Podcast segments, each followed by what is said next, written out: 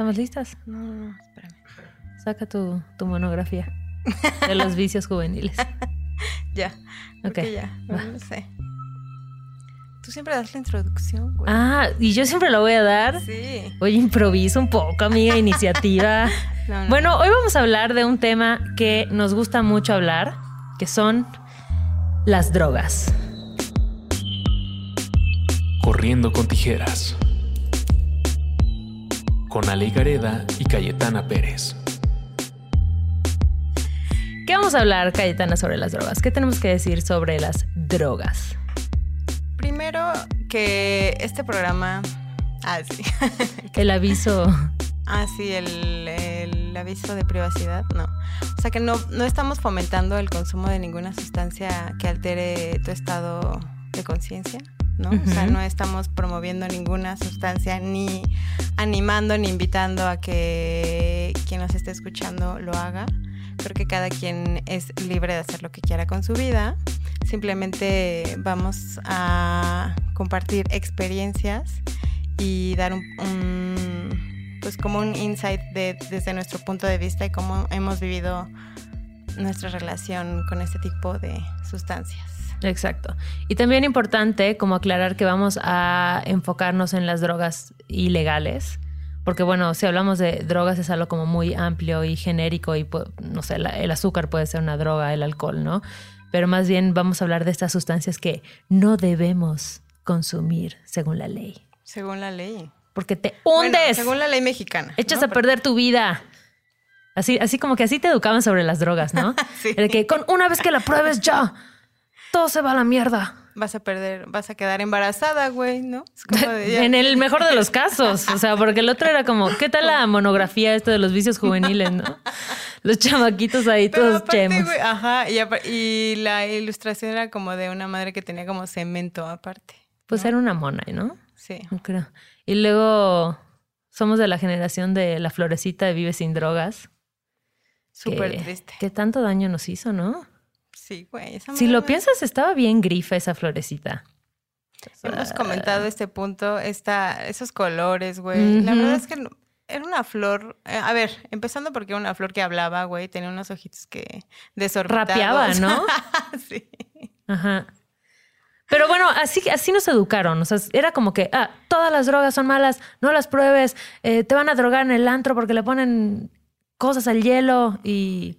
Ajá, Ajá. que no te despegues de tus bebidas, eh, no aceptes nada de nadie, ¿no? O sea, como que creo que siempre basado en el miedo, ¿no? O sea, como que más allá de darte una información clara de por qué no o de qué se trata o así, era como de no investigues, ¿no? No preguntes, tú solamente di no.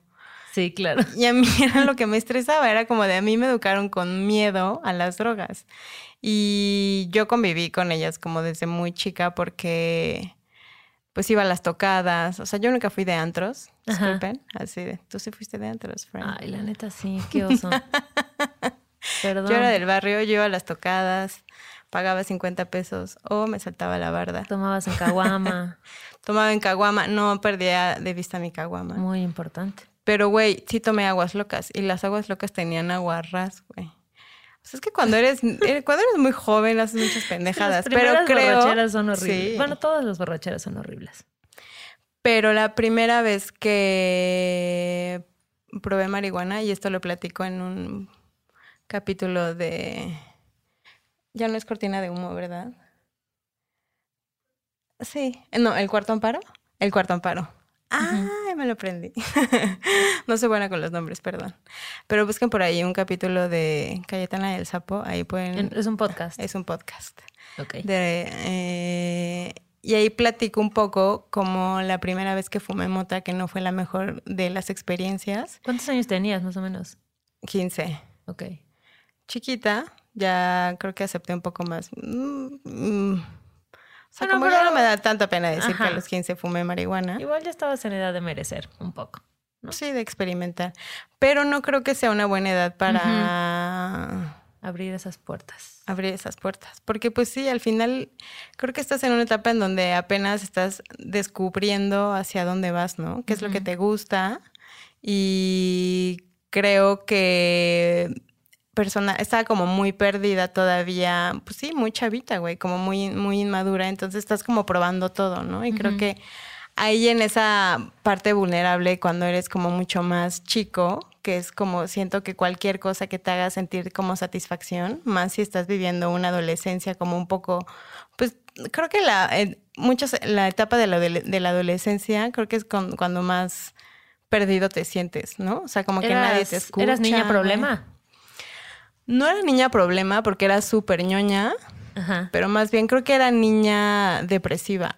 Mm, emo. Híjole, y con la mota no. Niña emo. Sí. De nadie me entiende en el mundo, ¿sabes? O sea, como de. Mm, tendía mucho como a alejarme de la gente, este, más como ensimismada. ¿Y cómo fue esa, primer, esa primera pachequez? La primera pachequez fue horrible, me desmayé. ¿Te dio pálida? me dio pálida, güey. La pálida es horrible, ¿no? O sea, como que la primera experiencia. Es que, a ver, también no es como que. Eh, o bueno, no sé si debería haber como. ¿A los cuántos. ¿A qué edad crees que sea una buena edad para probar? Es que una sustancia ilegal. No sé si necesariamente sea un tema de edad, sino que implica tener cierta madurez emocional, yo creo, ¿no? Porque hay que entender que lo que hacen estas sustancias es muchas veces como que amplificar todo, o sea, amplifican como tu visión de las cosas, tu percepción de las cosas, eh, tus sentimientos, ¿no? Em, entonces, si estás en un momento que no está chido y lo estás usando como una muleta para escapar de tu realidad, claro. Ahí creo que no está padre porque es muy fácil que te quedes en este círculo de confort que al final no te está sumando. Porque son tremendos este, detonadores de dopamina. Entonces, si estás viviendo en una etapa como súper triste de tu vida y no te estás tratando en terapia, en lo que sea, creo que sí es una forma, como dices, como de escape o una muleta para un poco sobrellevar lo que te está pasando en, ese momento en tu vida, ¿no? Y creo que parte de mi adolescencia sí fue un poco como de, pues sí, estar buscando en dónde, dónde pertenezco, qué es lo que quiero, hacia dónde voy, eh, no sé, como tema familiar y así. Entonces creo que sí, no fue una buena etapa como para descubrir el cannabis, que ahora hablo muy bien de él. Pero esa vez la probaste ya o la probaste y ya empezaste a consumirla? La probé, me asusté porque me desmayé, ¿no? Y no fue como una bonita experiencia. Y dijiste, la florecita tenía razón. sí. y yo, ¿por qué? Vive sin drogas. No, o sea, como que más de espanté, o sea, como que me espanté de que me pasara algo, pero creo que lo que más me daba miedo es que mis papás, o sea, mi mamá se enteraran, ¿no? O sea, como de, yo no te eduqué para que consumieras esos productos. Claro. Y pues yo creo que sí pasaron un par de años hasta que tuve una, una mejor experiencia con, con, la flor y de ahí ya para el real. Así. y ya de ahí. Sí, yo creo que eh, mi primera experiencia con marihuana, la verdad es que fue buena. Eh, fue muy divertida, me reí un chorro. Y me acuerdo que por alguna extraña razón sentía que lo hice con una amiga y sentía que se veía amarilla. Entonces nos reíamos un chorro así, no manches, está súper amarilla. Em, pero de ahí no lo volví a hacer igual como en mucho tiempo porque sentía que para empezar como en mi círculo cercano de amigas, nadie, o sea, estaba muy condenado, ¿sabes? Hacerlo era como, ay, no, ¿qué? Los drogadictos. Em, entonces creo que fue, o sea, realmente cuando ya empecé a experimentar un poquito más, habrá sido en la carrera. Em, y obviamente sí he tenido como buenos y malos este, viajecines. Eh, de, de mota. Pero la mayoría muy buenos. Pero me acuerdo que tú eras de las personas que decía como de, ay no, es que a mí la mota me cae pésimo, ¿no? Pues no que me cayera pésimo, pero sentía que, me acuerdo muy bien que tú una vez, o sea, como que te dije, no, a mí la mota como que no me gusta tanto. Y me dijiste, es que no has encontrado tu mota. No has encontrado tu flor. No has encontrado tu flor. Y dije, ¿será? No sé, como que igual hay un tema ahí como que no me gusta fumar y el humo, eh, no sé. Pero bueno, ya que aprendí, o sea, realmente yo creo que empecé a, o sea, la primera vez que yo compré, este, habrá sido hace tres meses, seis, no, cuatro meses, pon tú, ¿no?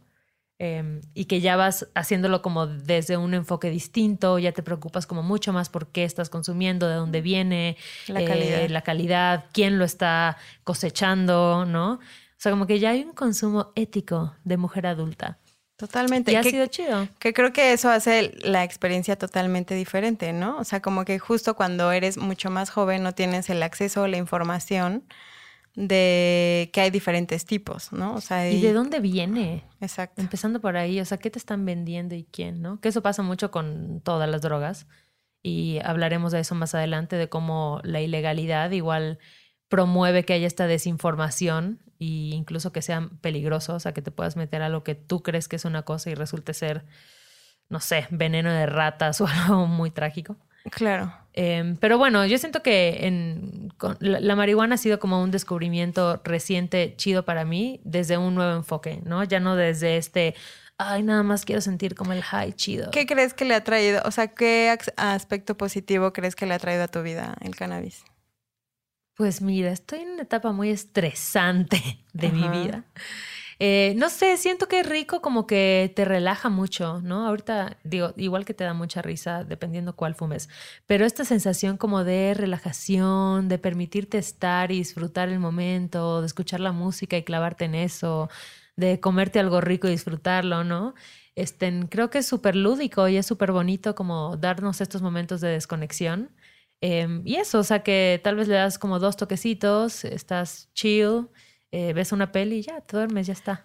Que es lo mismo que eh, comentaba con un conocido que decía, güey, a mí me encanta llegar a mi casa y tomarme una copa de vino, uh -huh. ¿no? O sea, como de, ¿cuál es la diferencia de una copa de vino a le doy dos, tres fumaditos a la pipa, ¿no? O sea, como de, ¿por qué siempre estereotipar como esa parte del cannabis o la planta como de la, del, desde que nos educan como el drogadicto, ¿no? Porque uh -huh. siempre está el estereotipo de, ay, esos, había unos marihuanos claro, en la esquina. Claro, claro. Yo le digo, mamá, ya no uses esa definición porque, porque podría ser, exacto, de eh, la marihuana de la esquina, ¿no? Cuando Claro. al final puedes tener una vida como súper coherente y ser un, un ser humano Funcional. funcional, exacto, o sea, como de responsable, pagar tus impuestos, lo Sí. que sea, y tener esos momentos, porque creo que la vida en sí es como súper estresante, ¿no? O sea, como que creo que ya llegamos a una etapa en donde la cantidad de información que recibimos y todo lo que está pasando alrededor de nosotros es como muy abrumador, ¿no? Claro. Y el simple hecho también como de hasta mantenerte vivo es estresante, ¿no? O sea, como viviendo en una ciudad tan grande, conviviendo con tanta gente. Entonces, creo que puede ser una herramienta Claro. que no a toda la gente le funcione, porque todos los organismos son distintos y todas las personas son distintas, pero son herramientas que te da la naturaleza, ¿no? Porque al final no es ninguna sustancia como química que hayan inventado en un como el med. claro. Pero eh, creo que confío más como en pues el que está ahí y en que le podemos encontrar un, un uso como ya en el, en el presente como ayudar como al depresión, ansiedad, Sí, este, estrés. yo me acuerdo que a mí me conflictó un poco eh, como esta onda de que por qué en algunos países sí es legal y en otros no, ¿sabes? O sea, ¿por qué algunos países deciden que sí está bien y que no hay tema con que la gente fume? ¿no? La primera vez que fui a Ámsterdam fue un shock para mí, así como de, ¿qué? O sea, todo lo que me dijeron que era así pecado, satanás, perdición. Aquí es como chido y no veías a la gente necesaria. Bueno, Ámsterdam sí puedes llegar a, ver a gente muy pacheca, turistas, eh, pero no era la percepción que yo tenía. Y conforme he conocido a más gente, ¿no? Que, que fuma en el día a día normal y que lo incorpora, como tú dices, como una herramienta, justo rompes este cliché o este estereotipo del marihuano, que también hay quienes cumplen con el estereotipo, hay que decirlo. Claro. Y Pero- eso fíjate, lo experimenté eh, mucho. eh, Acabo de regresar de Los Ángeles y es muy cabrón como poder entrar a una tienda, ¿sabes? Y comprar legal y salir y caminar por la calle y oler que alguien está, está fumando un porro y que no pasa nada, ¿sabes? O sea, como de ese tipo como de escenarios donde podemos convivir todos aceptando nuestros vicios, ¿no? O sea, porque porque ahorita aceptamos a una persona que igual se empeda, ¿no? O igual y se fuma 10 cajetillas de cigarro al lado de ti, o igual y consume muchísima azúcar, no sé, o sea, como de por qué eh, vemos eso distinto a, a la planta, ¿no? Simplemente porque a lo mejor es un estado de conciencia al que no estamos acostumbrados, que es estar presente, que es estar relajado, que es estar tranquilo, que es, ¿no? O sea, como que creo que eso es a lo que, o sea, como es como un despertar como de conciencia, porque creo, y no sé si sea como un común denominador de la gente que consume cannabis, que tiene una visión distinta como de el mundo, ¿sabes? O sea, como que... Es que creo que sí, no. O sea, porque sí, igual hay gente que, que fuma solo para escapar de sus problemas y que, o sea, yo creo que más bien es como, ¿por qué, ¿por qué decides hacerlo? O sea, como que, ¿qué estás, lo que tú me preguntaste, ¿no? Como que qué beneficios estás encontrando para tu vida ahí y que no te excluyan del mundo, que no te... O sea, cuando ya no empiezas a ser funcional, cuando todo el tiempo estás pensando que quieres estar high, ¿no? Y eso empieza a afectar en tu trabajo, en tus relaciones, como puede pasar con el alcohol, como puede pasar con cualquier otra droga, ahí pues ya hay una dependencia que no está chida, ¿sabes? Como nunca tener esa dependencia de nada ni en el amor está, está chido. Entonces, no sé si necesariamente yo diría que todas las personas que consumen cannabis tienen esta visión como de la vida más llevadera, porque igual he visto casos en donde no ha sido así. Y de gente que yo sí he pensado como, chale, amiga, estarías mejor si te despegaras un ratito de la pipa, ¿no? Pero porque entiendes que los dolores son mucho más profundos, o sea, no es la mota en sí, es como el proceso que ella está viviendo interno de dolor y de soledad y de traumas y de lo que quieras. Entonces eso, ninguna droga es una solución mágica a nada. Sí, nada. Y hablando de, hace rato hablabas de estados elevados de conciencia, me gustaría saber... ¿Cuál fue la siguiente? ¿Cuál fue la siguiente? ¿Qué droga te dio un estado elevado de conciencia? bueno, después ahí probé una muy hardcore que ya platicaremos más adelante, pero creo que eh, LSD en microdosis. Creo que es un estado que no sé si toda, no, no termino de entender si, y no sé si me guste del todo, ¿sabes? Ok. Porque de por sí soy una persona un poco ansiosa, ya sabes, o sea, como de siempre tengo como esa hiperactividad de querer estar haciendo algo. El otro día estaba, me acordé ahorita porque vi la de Once Upon a Time in Hollywood, que siento que es larguísima. ¿Tú ya la viste? Sí. Güey, así, todo el mundo dice eso. No mames, me desesperé años, me comí mis palomitas, las de mi novio, me paré al baño, o sea, y esa madre seguía, güey, ya sabes. Entonces, como que soy una persona que constantemente tiene que ser al, o sea, estar, estarse moviendo. Y creo que a mí lo que me hace el LCD es como que potencializa esa parte de mí. Entonces siento que hay veces que me empiezo a sentir como mucho más ansiosa de lo que realmente soy. Pero eh, logro identificar que hay como un pico que después de ahí ya puedo como disfrutarla más. Pero no sé, no, no termina como de convencerme del todo. A mí, ¿sabes qué me pareció fascinante? La primera vez que, que probé LSD, eh, como que siento que yo estaba tratando de ser muy, muy consciente de todo como que estaba analizando todo lo que pasaba en mi cuerpo, lo que veía, lo que pensaba, ¿no? Y un amigo me decía como, no trates de racionalizarlo porque es algo que nunca has vivido, que nunca, o sea, no lo puedes entender y no lo puedes racionalizar con los parámetros que tienes. Entonces, claro, o sea, como que yo sentí este cambio de temperaturas en mi cuerpo y sentía como un hormigueo en las manos. Y me acuerdo que veía la pared y sentía que había como algo verde que caía y en ningún momento me sentía asustada, ¿no? Solo era, sea, como que entendí y me pareció como sumamente impactante que la realidad que vivimos la construye nuestro cerebro. Ya sé, y que nuestro cerebro tiene la capacidad de mostrarnos cosas que no están ahí. Y entonces como que yo pensaba, claro, o sea, esta banda que tiene como algún desbalance químico o que tienes tal vez esquizofrenia, o sea, cuando te está diciendo estoy viendo una araña gigante enfrente de mí, no es como, ay, me estoy imaginando, estoy viendo un holograma. No, o sea, estás viendo la araña enfrente y es tan real como cualquier otra cosa, ¿no? Como que entender esa capacidad y esa flexibilidad que tiene nuestro cerebro para mí fue como realmente abrir una puerta a otra dimensión y decir como, wow, o sea, ¿qué, ¿qué es esto? Y ese fue el primer viaje, ¿no? Que fue como sumamente analítico. Hice un research así, no manches, de investigación, de tesis. ¿Antes? de, sí, antes de hacerlo, estaba bien nerviosa. Eh, y luego ya los siguientes viajes han sido como sumamente hermosos, pero porque siento que han sido en ambientes con gente que quiere un montón, en la playa, o sea, de verdad, uno de los días más felices y hermosos de mi vida fue estando en el mar viendo un amanecer. Y eh, yo no, o sea, yo lloraba y lloraba de, de decir, es que ¿por qué nunca le doy el valor a esto?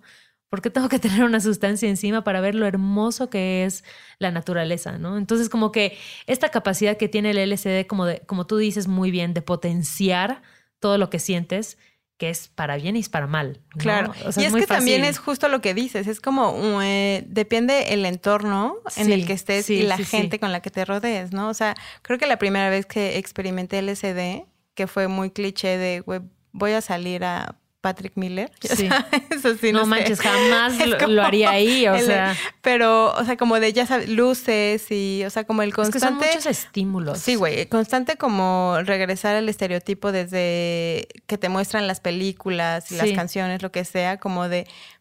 Pero me di cuenta, justo experimentando con, con este tipo de drogas, que por lo menos a mí, en un ambiente como de fiesta, de muchos estímulos, de luces, de gente y así, no me hacen pasarla bien, ¿sabes? Claro. O sea, como que lo que te digo, eh, hacen como muchísimo más fuertes esta- estas como ansias como de Sí. salir corriendo, ¿sabes? Y que siento que un poco lo que tiene el, el ácido es que es muy fácil, o sea, es muy fácil irte a lugares muy oscuros y es muy fácil o sea, salir de ellos también. Todo está en la respiración. Todo está en la respiración, en saber qué va a Siempre, pasar. todo está en la O respiración. en tener a alguien que te haga paro, que te diga, todo bien, vente para acá, ¿no? Sí, o sea, como que tienes, sí. como todo es Que te muy contengan. impulsivo. Ujú. En un momento algo te malviajó y puedes estar así como atorada y luego es como, ah, no, no manches, todo está bien, ¿no? Das un paso a la izquierda y es como, ah, panorama nuevo, todo está increíble.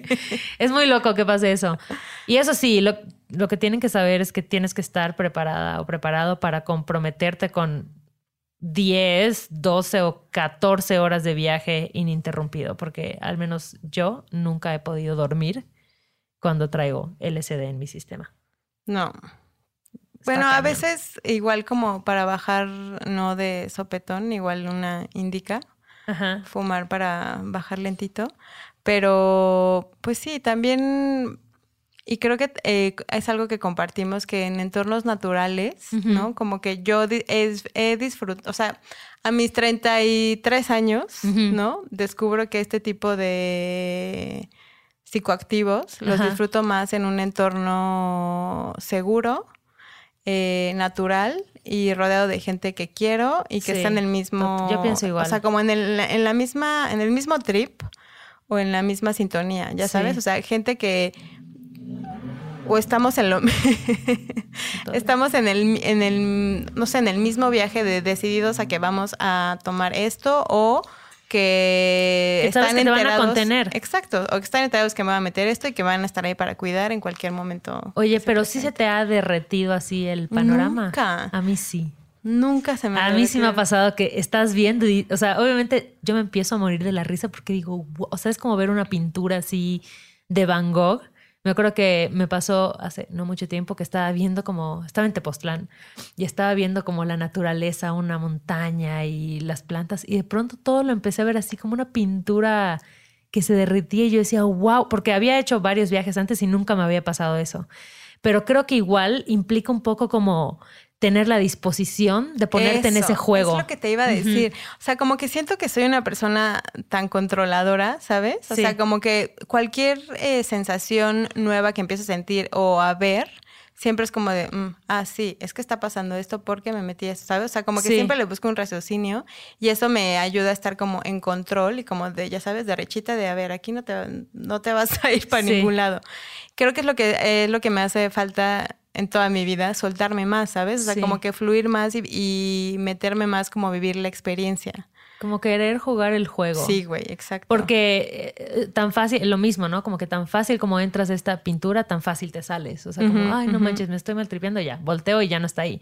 Em, pero me parece que es, es una sustancia interesante para explorar, o sea, sobre todo por, por lo que puedes entender de tu cerebro.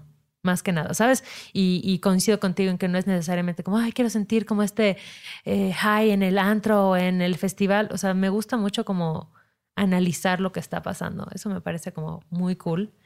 Y quieres pasar a, a la siguiente así de ¿y cuántas la gente así de no manches pues cuántos han probado algunas amigues Pero Algunas. fíjate, o sea, y, y hemos platicado, yo la verdad es que eh, creo que lo que más había probado es nada más cannabis, ¿no? Ajá. O sea, como, y empecé a- también a comprar muy grande, yo creo que a los 27 años. Y después de los 30, literal, empecé a probar LSD y MDMA y creo que podemos hablar de MDMA. MDMA es la... Yo lo probé hace bien poco. Güey, es, her- es hermoso el MDMA. Sabe horrible. Sabe bien amargo. Pero es, es loco, ¿no? Como que es un Sabe horrible, sentimiento de... Es como si estuvieras chupando metal. Ajá, así ¿No? sabe. Sí, tal cual, así sabe. Pero luego es una euforia y un sentimiento como de amor por la vida, el mundo, el universo. Me acuerdo que... Ah, pues la primera vez que lo probé fue contigo. Sí. Y fue Sí, en un sí. festival. sí. Que yo, según yo, amiga, según yo estaba súper cool. Según yo me veía así, ya sabes, radiante.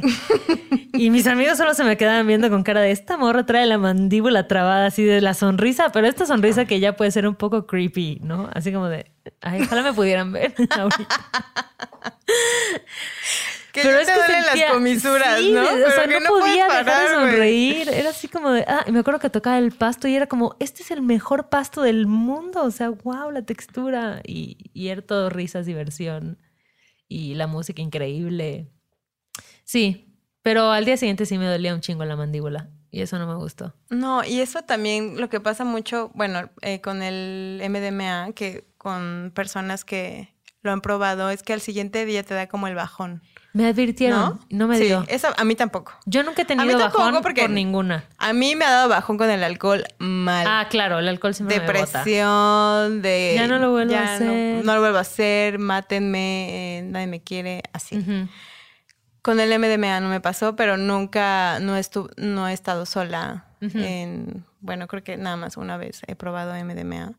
Y, y es, pues creo que es una droga que ahorita están experimentando muchísimo, güey. O sea, están ya eh, creando, empezando a hacer terapias con gente que tiene traumas, ya sabes, como El estrés postraumático. el ¿no? estrés postraumático, este, depresión, ansiedad, o sea, como que están empezando ya a descubrir, ¿no? E investigar eh, estos, estos como beneficios cuando es administrada de una forma terapéutica, ya sabes, o sea, no como lo comentábamos, que a lo mejor sí hay gente que lo disfruta, ¿no? Que disfruta una tacha en el antro Claro. y que, que Y se bueno, vale ¿no? O sea, también. y es su trip y se respeta, ¿no? Aquí no se juzga, aquí se abraza.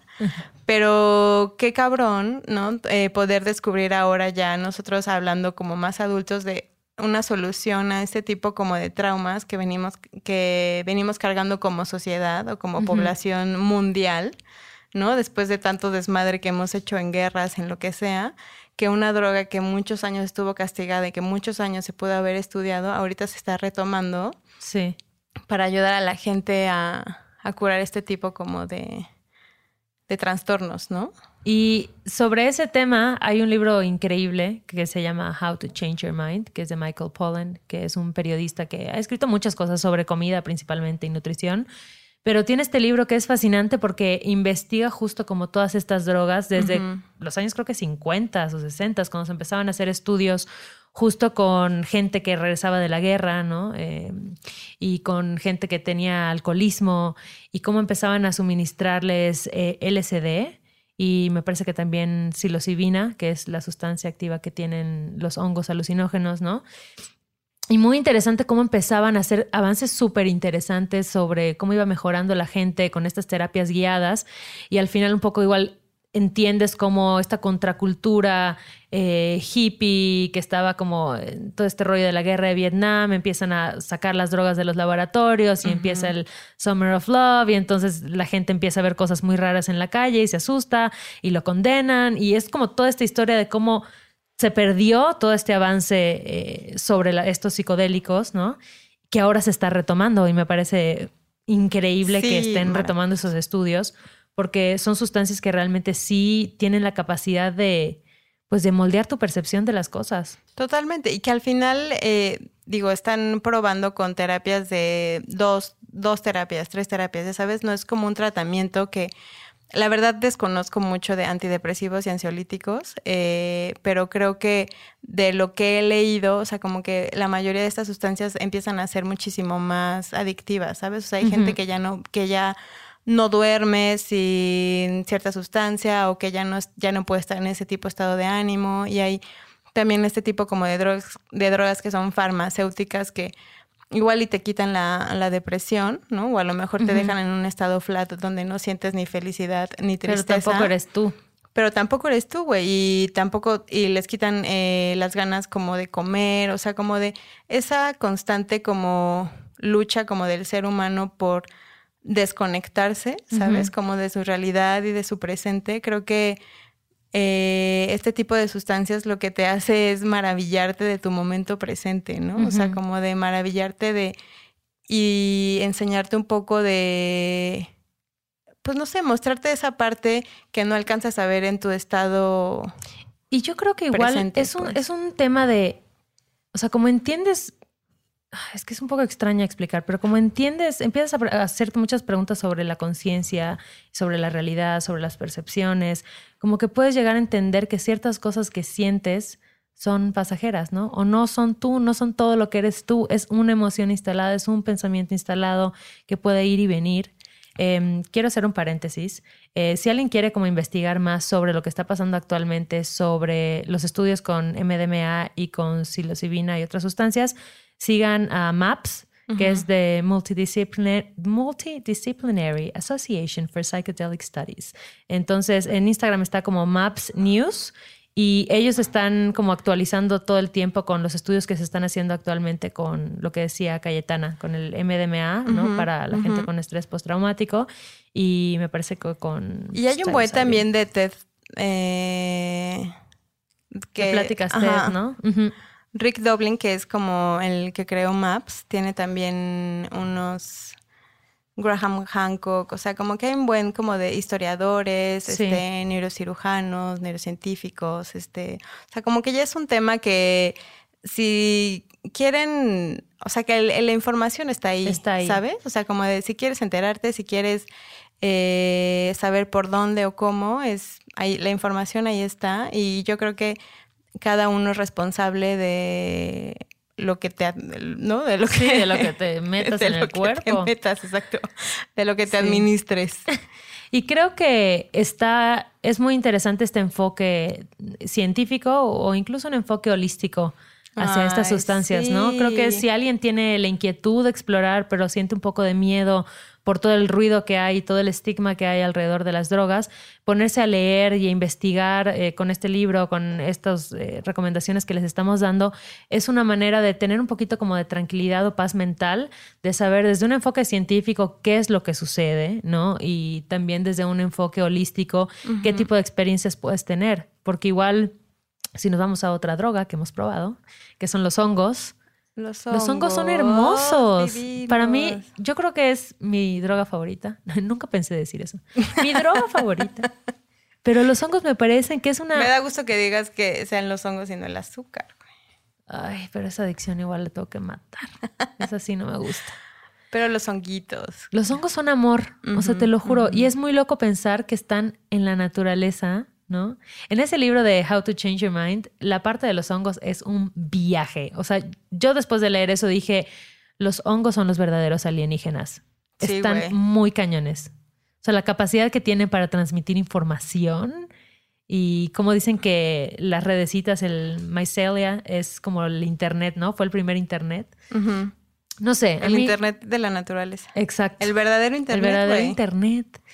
Y en mi, experiencia, ahorita contarás tú la tuya, pero en mi experiencia, los hongos siempre me regresan como a lo más elemental, a la respiración, a la contemplación y como al estar conmigo. ¿Sabes? Como que siempre tengo estas ondas de, hacerme preguntas como, no sé, ¿de qué forma nunca muevo mi cuerpo? ¿O qué, qué sonidos nunca hago? Y explorarlos. y ahorita que lo comentas, no sé, creo que qué importante es eh, digo, no, se respeta, pero esos momentos como en soledad, ¿no? Total. O sea, en soledad ni no me refiero a que vayas y te en tu casa, como sea, lo que quieras, pero esos momentos en soledad donde te puedes empezar a cuestionar, ¿no? O sea, como de realmente estoy, ¿no? En mi 100%, estoy, qué áreas de mi vida, ¿no? Puedo potencializar más, ¿Qué, qué me está faltando. O sea, y creo que este tipo de actividades, ¿no? Que pues hacemos, tratamos de hacer no tan frecuente, bueno, sí, frecuentemente porque nos gusta, somos... Psiconautas. exacto. Somos psiconautas. Pero cabe destacar que organizamos como lugares, o sea, como que eh, actividades. Experiencias mágicas, la verdad. Sí, experiencias chamánicas, ¿no? O sea, como de estar presentes, rodeados de. Somos un grupo como de amigos que todos estamos como igual en, en el mismo pues como en la misma sintonía de experimentar este tipo de cosas y creo que eso es importante, ¿no? Como rodearte de gente que te quiere, que te apoya y que te contiene. Y, es, y en este tipo de experiencias donde al parecer es como de, estamos juntos, pero cada quien está en su trip, ¿no? O sea, cada quien está en su viaje. Y, está chido hacer lo que quieras hacer. Sí, te puedes comunicar y no hay, ¿no? Si te quieres encuerar. Te encueras y te encueras. O sea, es como de esa libertad de ser De soltar de soltar y de experimentar y, realmente de adentrarte a, la experiencia de las sustancias, creo que es, creo que de ahí he rescatado muchísimo más que de 3.000 horas en terapia. Esto no es una recomendación para que dejen a su terapeuta. Queremos aclarar Yo sigo en terapia, así. Pero ¿cómo, para mi terapeuta. O sea, ¿cómo le explicarías a alguien que nunca ha probado hongos cómo es un viaje de hongos? Es que es muy raro porque justo la primera vez que probé hongos, yo siempre he querido tener esa sensación de ver que se derrite y imaginarme cosas. Nunca me ha pasado, pero es una sensación como de paz y de conexión conmigo. Y creo que es un recordatorio de de tener más cuidado con la persona que soy, ¿sabes? O sea, como de me da este insight de tal vez siento mi cuerpo como a lo mejor cansado o estoy o estoy viviendo como muchos momentos de estrés y es una buena, o sea, es como siento que son horas o momentos conmigo como de analizar qué está pasando emocionalmente, creo que eh, lo principal, y también con mi cuerpo, o sea, qué está pasando en mi persona, ¿sabes? O sea, como que entran muchos cuestionamientos de hacia mi vida. Entonces creo que es un, un poco como desconectarme como del mundo material, de lo que estoy acostumbrada, como del día a día, desconectarme y conectarme como con mi ser más entero que soy yo en mi presente y que nada más es esto es lo único que tengo, ¿sabes? Sí, y siento que en mi experiencia los hongos incluso cuando son pueden llegar a ser un poco confrontantes, son amorosos. ¿Sabes? Como que es una confrontación o cuando te muestra algo que te confronta, igual es con amor, es con cariño. O sea, no siento que es como algo de, ¿no? Y, y, he tenido mucho esta, lo que tú dices de, no sé si sea el cuerpo cansado, pero de sentir que me derrito y de no poder definir muy bien como que dónde está la separación entre tu cuerpo y, y dónde estás, no sé, he estado en una hamaca, ¿no? Y no sé dónde termina la hamaca y empiezo yo, o he estado en el pasto y no sé dónde termina el pasto y empiezo yo. Como que esta sí, salirte de tu cuerpo, ¿no? Es, es precioso. Y me acuerdo que la última vez que, que, lo hicimos, que fue para mi cumpleaños, de hecho, como que hubo un momento, había mucha música y estábamos pasando lo increíble, yo estuve bailando como loca y era como todo muy eufórico. Y de repente alguien en el grupo dijo como apaguemos la música un rato, ¿no? Escuchemos la naturaleza. Y a mí ese silencio me confrontó muchísimo.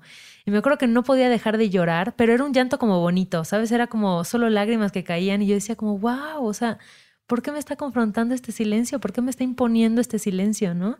Y hacerte esas preguntas y luego trasladar las áreas de tu vida que tienes que revisar, ¿no?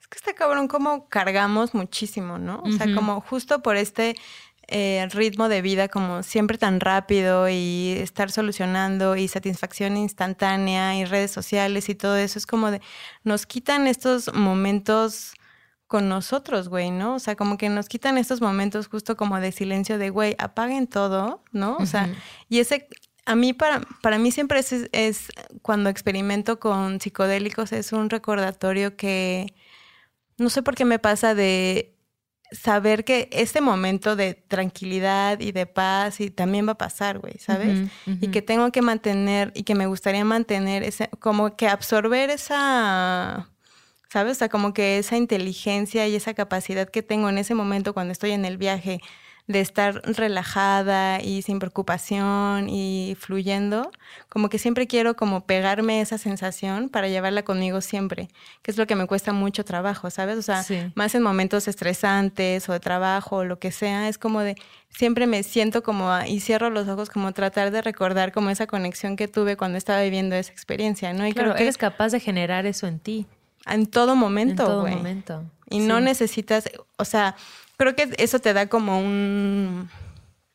Pues sí, ya, viviéndolo y experimentando, ¿no? O sea, como que creas conexiones nuevas en tu cerebro que en el momento donde cuando quieres recordar lo puedes atrapar, ¿no? O sea, es como mucho más fácil atrapar un recordatorio de algo que ya experimentaste claro, a algo que te estás haciendo una idea, ¿no?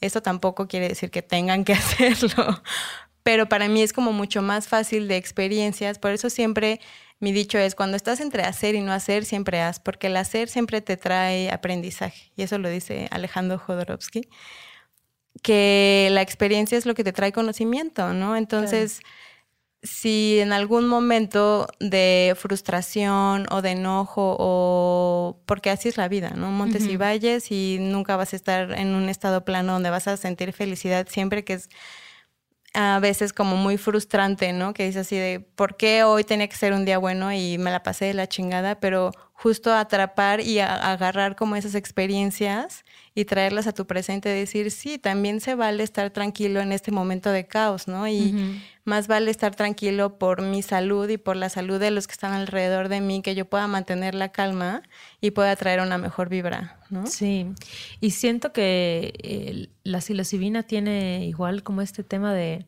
como que te obliga a bajar la guardia, ¿sabes? Y te permite ser vulnerable. El ego. Eso me parece súper bonito, o sea, como que, y por eso siempre agradezco mucho hacerlo con gente que quiero un montón, porque sé que si mi cuerpo me está diciendo, vale, ponte a bailar como una loca, nadie me va a juzgar, ¿sabes? Es como, ah, mírala, qué chido lo está pasando. Y si decido acostarme a llorar sola, nadie me va a juzgar, ¿no? Como que esta o sea, vivimos como siempre con estas reglas, con estas máscaras de cómo tenemos que ser, cómo nos tienen que ver, de tener que, sí, como controlarnos. Y, esto te abre así como, como te sientes ligera. O sea, eso es, me parece hermoso y por eso es mi droga favorita. Sí, es conectarte. He tenido grandes aprendizajes con los hongos. Sí, creo que a mí también, creo que mi favorito han sido los hongos. ¿Alguna vez has tenido un mal trip? O sea, fuera de tus pálidas, pero con alguna otra droga, algún mal trip? Nunca. Creo que, y es que también es súper eh, importante, empecé a tomar clases de meditación hace cuatro años, medito regularmente y tengo muchas como estrategias de respiración. Me pasó que, eh, no sé, creo que me metí un cuartito de LSD de microdosis, pero creo que ni lo sentí o y luego fumé y me empecé a sentir como, ya sabes, o sea, como que se me juntaron las Era dos. mucho estímulo. Ajá, y fue como de fuck, ¿no? Y lo primero que hice fue empezar a respirar, ¿sabes? O sea, como de, creo que tengo a mi edad adulta como capacidad de si, si la estoy pasando mal, o saco mi aceitito, ya sabes, me pongo y respiro. Y, y, y, también está el, el, constante de, esto también va a pasar, ¿sabes? O sea, como de estoy bien, estoy acompañada, o si no ponerme. También creo que eso es parte eh, justo de la madurez y de con quién lo haces y cómo lo haces, es ponerte en un lugar seguro, ¿no? O sea, como si te estás sintiendo mal, es lo que le decía un amigo, no te tiene, o sea, a ver, aquí nadie te va a juzgar, ¿no? Si tu cuerpo te está diciendo acuéstate, ¿no? Pues ve, acuéstate, ¿no? O sea, como de no pasa nada, ¿no? O sea, pero también ese de como constante eh, que estamos como del miedo a la crítica, a ser, a, ser juzgados, no van a, van a ver que no soy cool porque me metí esto y me sentí mal, ¿no? Pues al final es una reacción que está teniendo tu cuerpo y al cuerpo hay que escucharlo, exacto. Todo pasa. Eso es como, yo creo que la respiración y el todo pasa. Yo nunca he tenido un mal trip tampoco. Sí he tenido como breves, brevísimos momentos, eh, tanto con LSD como, bueno, más con LSD, que algo, o sea, que te clavas en un pensamiento que tal vez no te está sumando nada en ese momento, ¿no? Pero así como tan rápido como me voy, regreso. Em, y es eso, como respirar y recordar qué va a pasar. Y 100% recomiendo aromaterapia. Sí, sí. A mí me joden porque siempre tengo mis aceititos de lavanda y lo que sea, pero de verdad, así como experimentar los olores, los colores, los sonidos, es hermosísimo. Es muy bello. Súper bello. Y creo que ha llegado el momento de hablar de una experiencia psicodélica, Cósmico-mágica. disruptiva, transformadora Sí, en nuestras vidas. Cambiadora de vida, sí. Que yo aquí, a riesgo de sonar super pachamama, o sea, te juro que ni me atrevo a decirle droga porque esa onda es una medicina. Sí. Al menos así lo viví yo. Y estamos hablando, amigues, del sapo. Sapito. El bufo alvarius es un sapo del desierto de Sonora. bueno, sí, aquí podemos meter la canción de Sapito. Ay, sí. Todo mal así. Todo mal. La peor canción. Sí, no. Güey, estamos hablando de una No, regresemos, regresemos, Pachamama, conéctate con la tierra. Panchamama. Sí, exacto, güey. Respira. Entonces, el sapo, o el, eh, conocido como la medicina del sapito, es un sapo que se llama Bufo alvarius, que está en el desierto de Sonora. ¿Es correcto, Cayetana, lo que estoy diciendo? Correcto. Estoy dando información verídica. Correcto. Facts. Ok, y entonces este sapo en su, tiene unas glándulas que al apretarlas eh, segrega un veneno. Ese veneno, eh, digamos que se convierte en una hojuelita que al fumarla y hacer combustión genera un químico que se llama 5-MeO-DMT. Es una metiltriptamina que de hecho... Oh my God. ¿Qué tal? Diccionario. Using my big words. Yes, bitch. Oye, pues es que soy drogadicta, pero responsable. Exacto. ¿No? Una tiene que saber esa información. Entonces, esta eh, dimetiltriptamina lo que hace es básicamente. Llevarte a.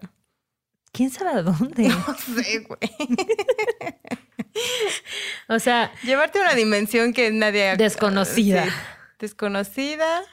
Yo, yo creo que ese es, es como una probadita de la muerte, siento. y la vida. Sí, güey. Es que es todo.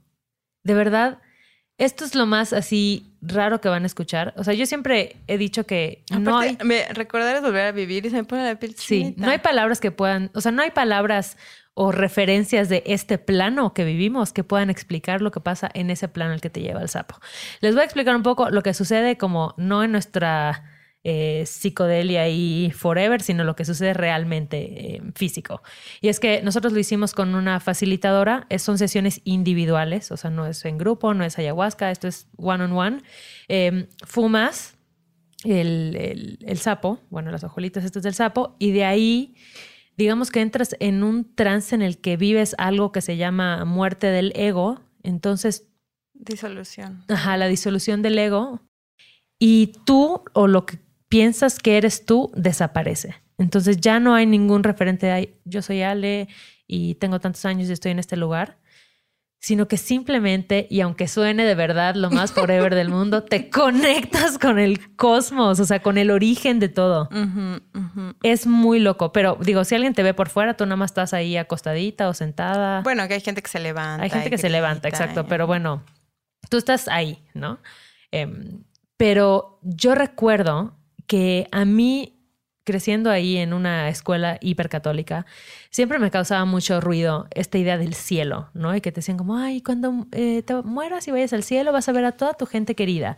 Y yo como que decía, no manches, pero ¿cómo se van a ver? O sea, se van a ver como con la edad que tenían que cuando, cuando murieron, se los va a reconocer, Total, cómo van a estar vestidos. O sea, yo tenía muchas preguntas y cuando fumé el sapo, te juro que lo entendí todo. O sea, como que fue esta, fue, recuerdo esta como luz blanca que eh, todo era amor y que todo era amor infinito. O sea, eso yo ¿Nunca era el amor infinito. ¿Nunca sentiste miedo?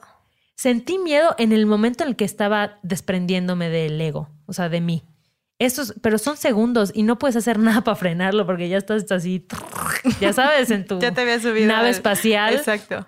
camino a otra dimensión. Entonces recuerdo que ese, como que cuando mi ego quiso soltar, o sea, no quiso soltar, como que quería agarrarse, fue un momento como de, es que fue muy raro, fue como sentir que regresaba al momento como de gestación, ¿no? Cuando, cuando fui, hubo esa Wow. concepción. Es que es muy, laco- muy loco imaginarlo así. Y de pronto fue este pum, así de blanco, amor. Y yo, me, o sea, como que no me acuerdo si lo pensaba en ese momento o no, porque yo creo que en ese momento no existía. pero como que solo dije, si esto es, o sea, esto, aquí quiero estar, o sea, no quiero regresar. O sea, esto es la perfección, o sea, soy amor, soy el universo, soy todo lo que hay. Y esto es todo lo que es. Güey, es que ese sentirte, Ah. esa sensación de sentirte parte de todo y de nada al mismo tiempo. Es una locura. ¿Tu viaje cómo fue? Mi viaje al principio me dio miedo porque Ajá. igual iba hecha la chingada. Pero y yo, así, Con la cara estirada. exacto, el cachete así de, güey, ¿a dónde voy? Así. Avísenme. Exacto, porque, ajá, porque a ver, es un punto importante. Yo lo único que había probado en mi vida era marihuana y después fumé sapo, entonces mi idea de las drogas era como de, ay, mm, está cool, pues así como que te relaja y no. Y yo según el DMT era como de, bueno, pues me voy a relajar y voy a ver ahí dos, tres pedos ahí que unas cosas se derriten o Ajá. me imagino duendes o lo que sea. Y no. No, y cuando me vi, cuando literal ya no sentí nada de mi vida, estuvo muy cabrón porque a mí, a mí me, sí fue una experiencia, también va, va a sonar así de hippie, este, chamánica. Ajá. A mí me cambió la vida muy cabrón. Eh, como ya lo he mencionado, eh, pues sí, como que siento que ten- tengo una personalidad con un poco, o sea, como que suelo deprimirme o mi emoción como base ha sido la tristeza durante muchos años de mi vida. ¿sabes? O sea, como de...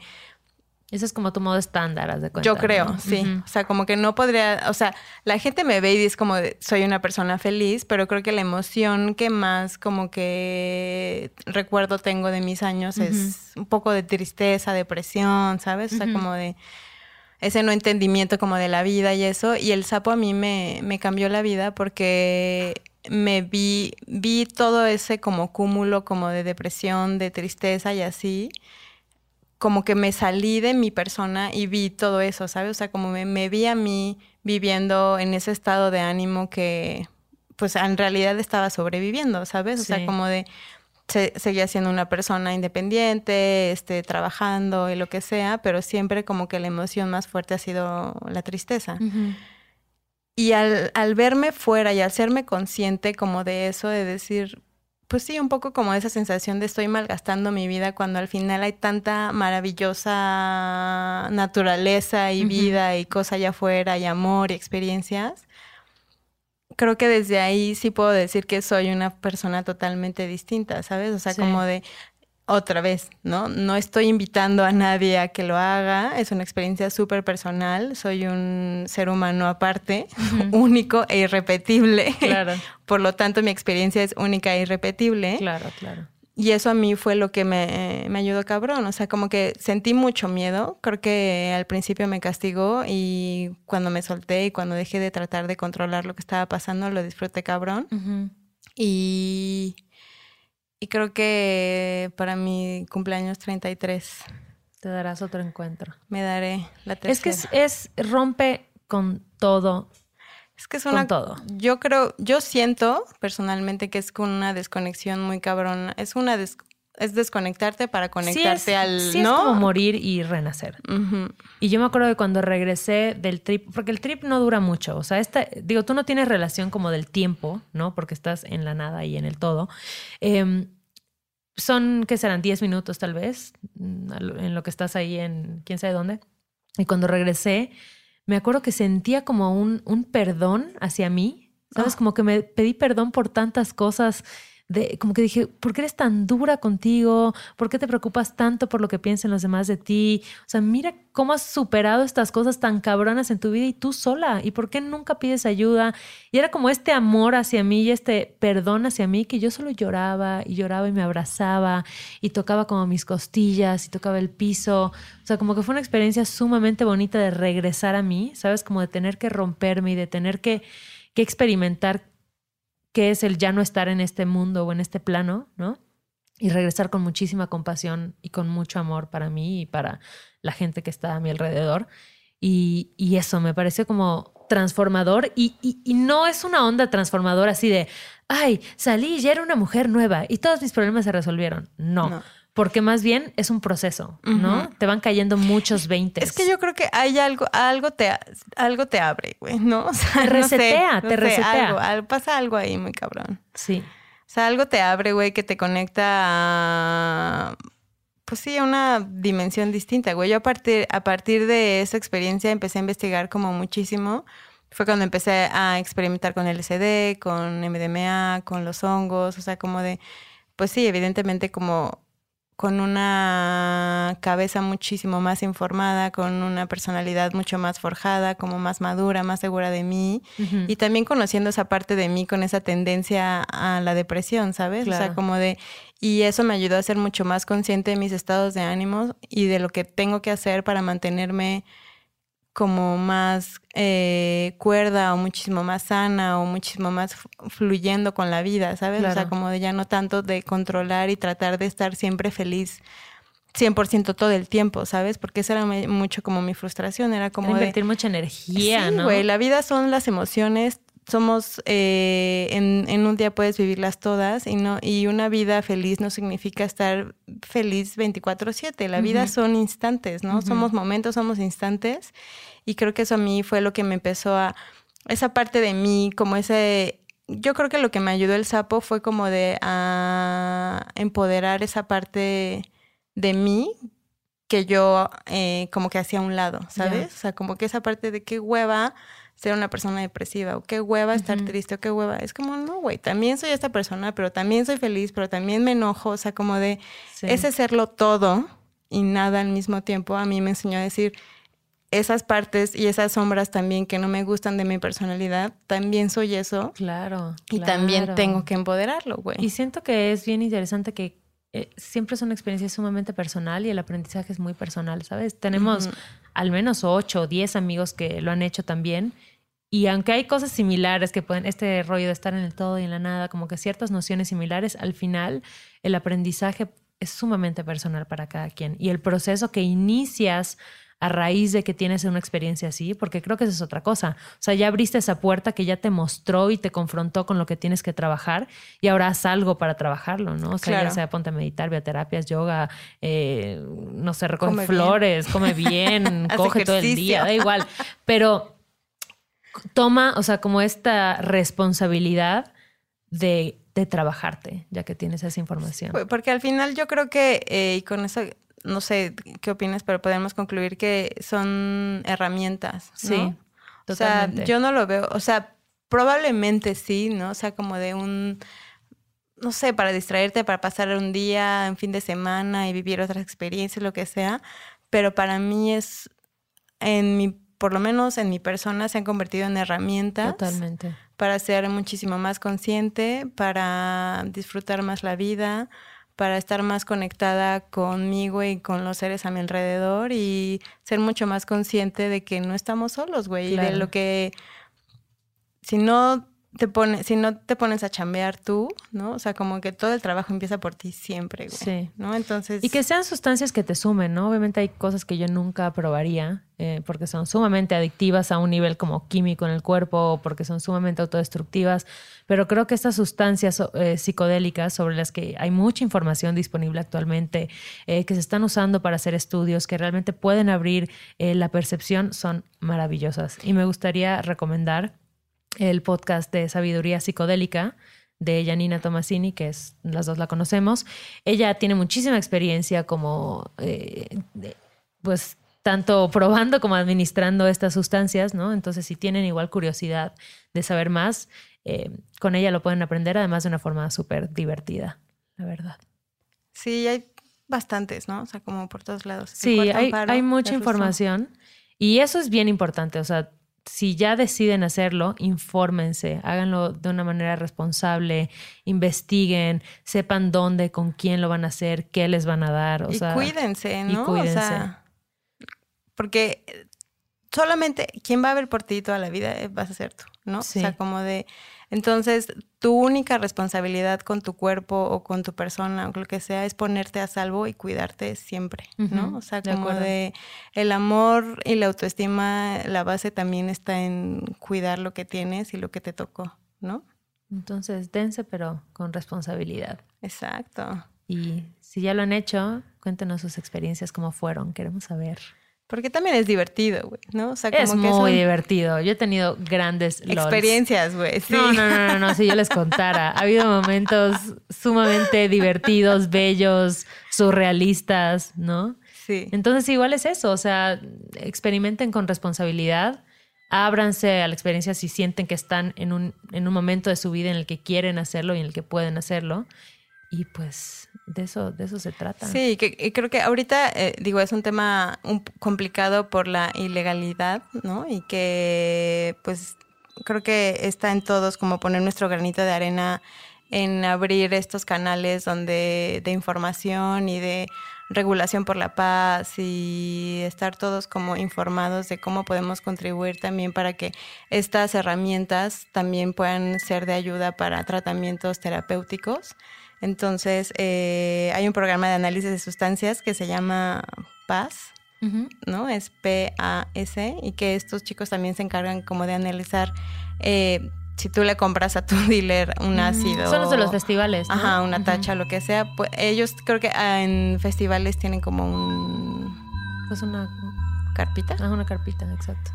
Eh, donde analizan como la sustancia que te O sea, estás puedes, metiendo. puedes lle- llegar y decirles como, oigan, me voy a meter este cuartito de ácido, ¿me pueden revisar si es ácido? Y ya ellos te dicen como, ah, pues sí, sí es 100% eso, o tiene otras mil porquerías, ¿no? Y también tienen como, si tienes un mal trip o así, colchitas y así para que vayas chido. y te contengan. O sea, que si tus amigos te dejaron solos, solo en el viaje. Sí, yo creo que conforme se hable más de esto y haya más cultura al respecto, vamos a poder tomar mucho mejores decisiones en cuanto a, a sustancias psicodélicas y cómo las administramos.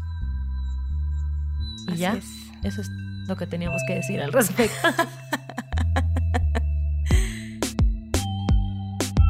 Corriendo con tijeras. Con Ale Gareda y Cayetana Pérez. Les queremos, bebés. Con No, que no estamos Ah, no, no. Perdón, Ruso, puedes cortar esa parte.